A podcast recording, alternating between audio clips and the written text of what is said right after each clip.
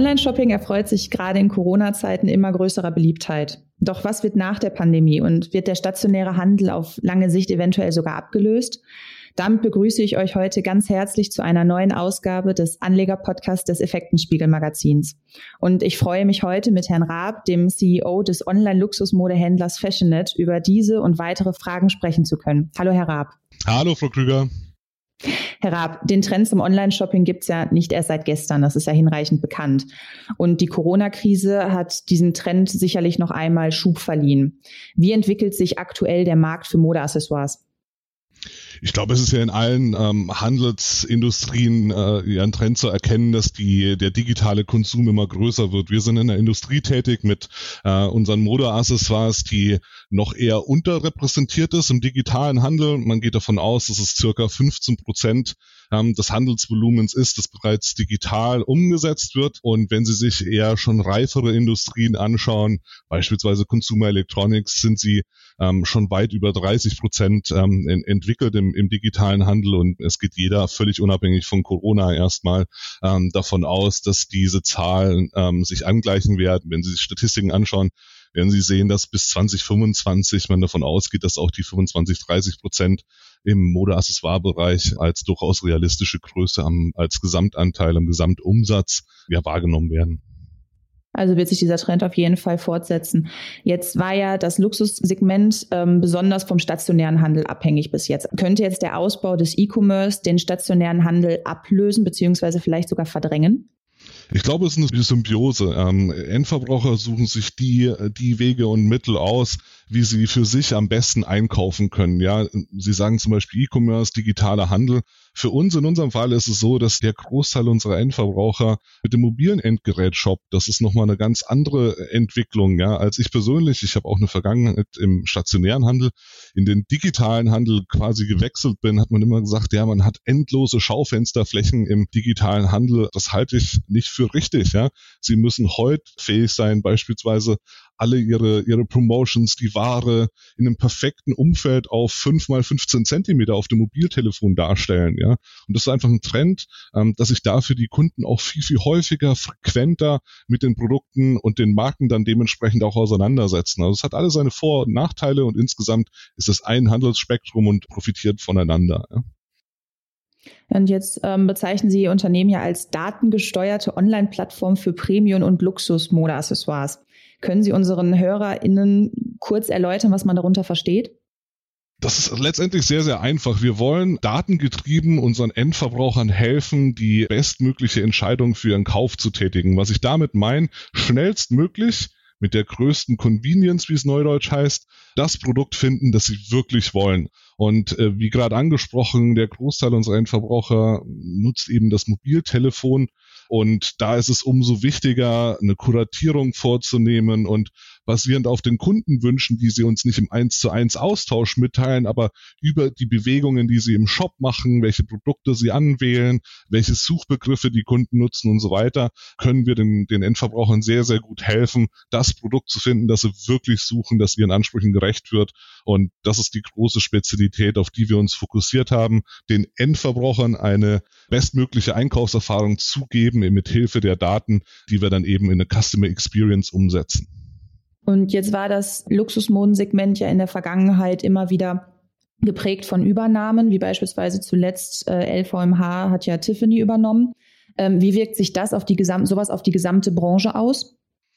Ich glaube, dass die Branche insgesamt da jetzt ja es keine Veränderungen sehen wird. Tiffany ist so eine tolle Weltmarke, ich glaube eine der bekanntesten Marken der Welt.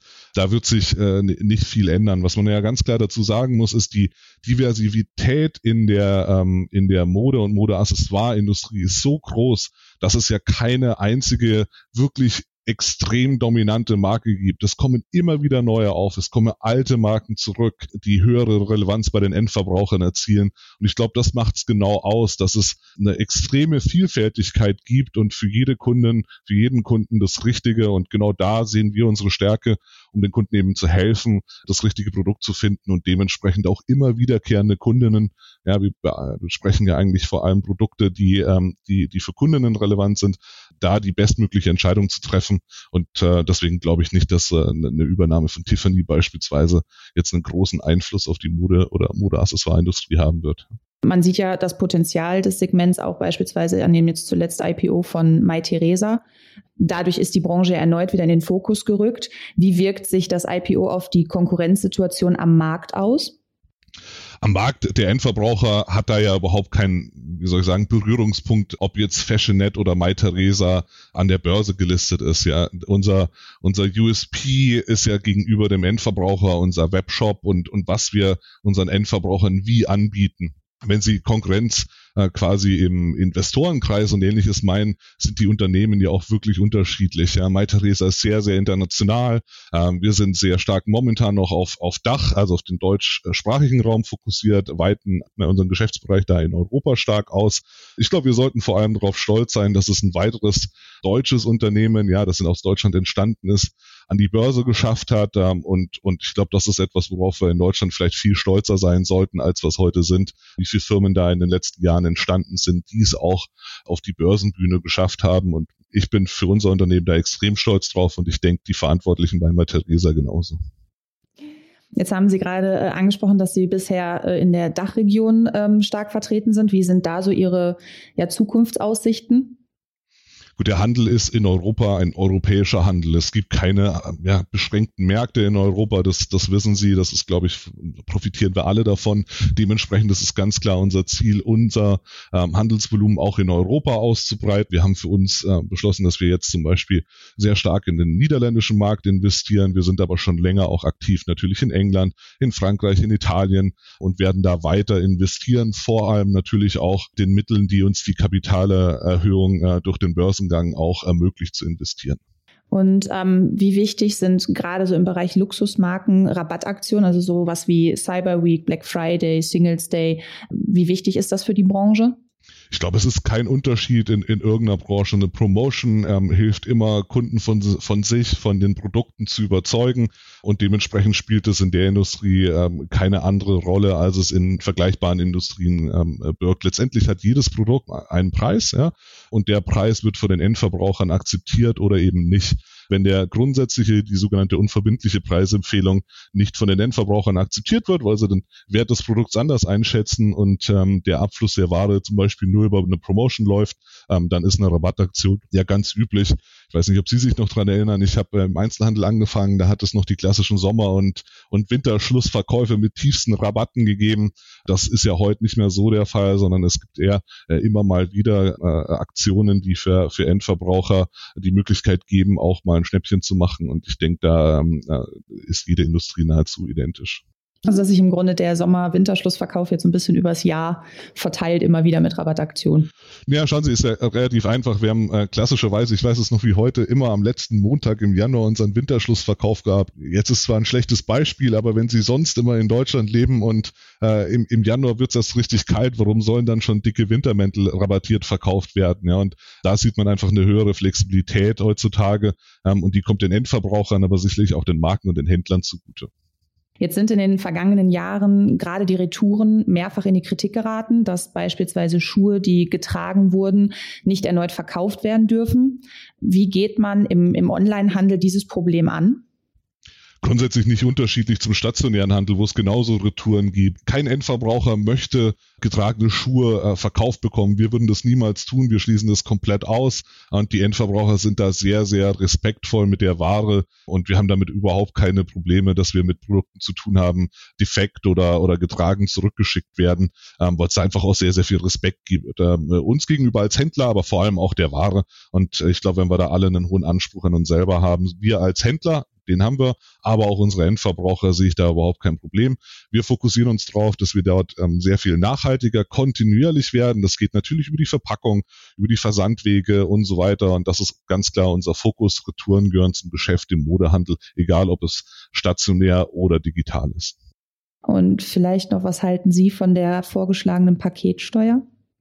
Ich weiß ehrlicherweise gar nicht, was genau die vorgeschlagene Paketsteuer ist. Ich glaube, Wir sind uns alle einig, dass äh, eine regionale Steuer, ähm, also eine deutsche Steuer in einem digitalen europäischen Handel äh, keine gute Idee ist, weil wir uns dann als deutsche Unternehmen äh, gegenüber unseren Wettbewerbern aus dem Ausland sicherlich schlechter stellen. Was mir wichtig ist, ist, dass wir die Investitionen in Deutschland vorantreiben in die Digitalisierung. Damit meine ich nicht nur E-Commerce. Wir sehen das alle heutzutage an der Entwicklung unseres, unseres Schulsystems und so weiter. Und ich glaube, da sind wir gut beraten, wenn wir alle mehr drüber nachdenken, wie wir da investieren können, die Kunden negativ zu stellen, weil wir die Preise durch eine Steuer erhöhen für den digitalen Handel weiß ich nicht, ob das der richtige Weg ist, ähm, bin ich vielleicht auch der falsche Ansprechpartner. Hm.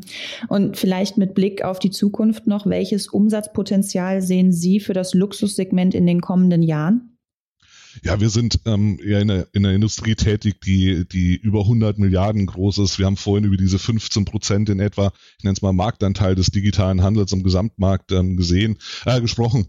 Und jeder geht davon aus, dass es 25 bis 30 Prozent plus eben ein Wachstum, was die Industrie selbst erreichen wird, in den nächsten Jahren wird. Und dementsprechend ist die Industrie hochattraktiv, stetig wachsend. Und wenn man dann auch noch Endverbraucher mit äh, Innovation anspricht, neuen Marken, neuen äh, ja, Gefühlen, mit denen es auch, äh, um die es auch in der Industrie geht, dann äh, sehe ich dem Ganzen extrem positiv, ja, stehe ich dem Ganzen extrem positiv gegenüber und freue mich auf die nächsten Jahre. Das klingt doch nach einem guten Schlusswort. Dann danke ich Ihnen, Herr Raab, für den interessanten Einblick in die Online-Shopping-Welt. Vielen Dank, Frau Krüger.